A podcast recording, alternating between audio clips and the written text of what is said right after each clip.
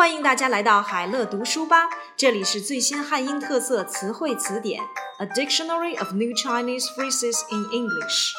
三，安全岛 （Safety Island or Traffic Island）。Pedestrians say they now feel more comfortable with the safety islands laid out。有了安全岛，行人们说他们现在感觉更安全了。Safety Island or Traffic Island，安全岛。 安全的地方或避难所，safe haven，safe haven。民政部一位高级官员周二表示，中国或将颇受争议的弃婴安全地点试行机制推广到几个大城市当中去。China may expand a controversial pilot program that provides safe havens for abandoned children to major cities, a top Ministry of Civil Affairs official said on Tuesday. Safe haven，安全的地方或避难所。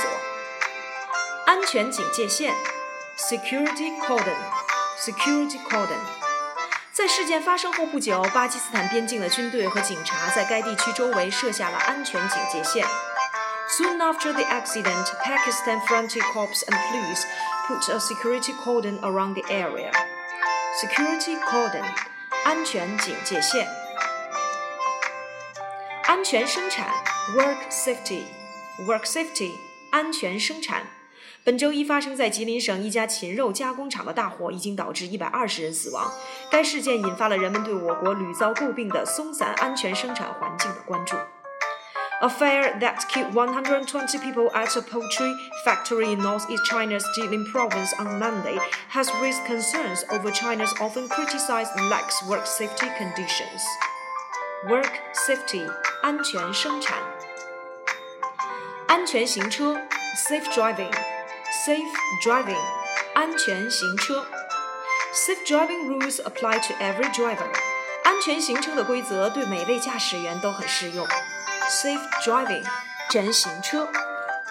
安全隐患，hidden danger，hidden danger。现代设计和玻璃围裹的摩天大楼随之而来，这些富有美学意味的美景，同时也带来了安全隐患。With modern designs and skyscrapers wrapped in glass。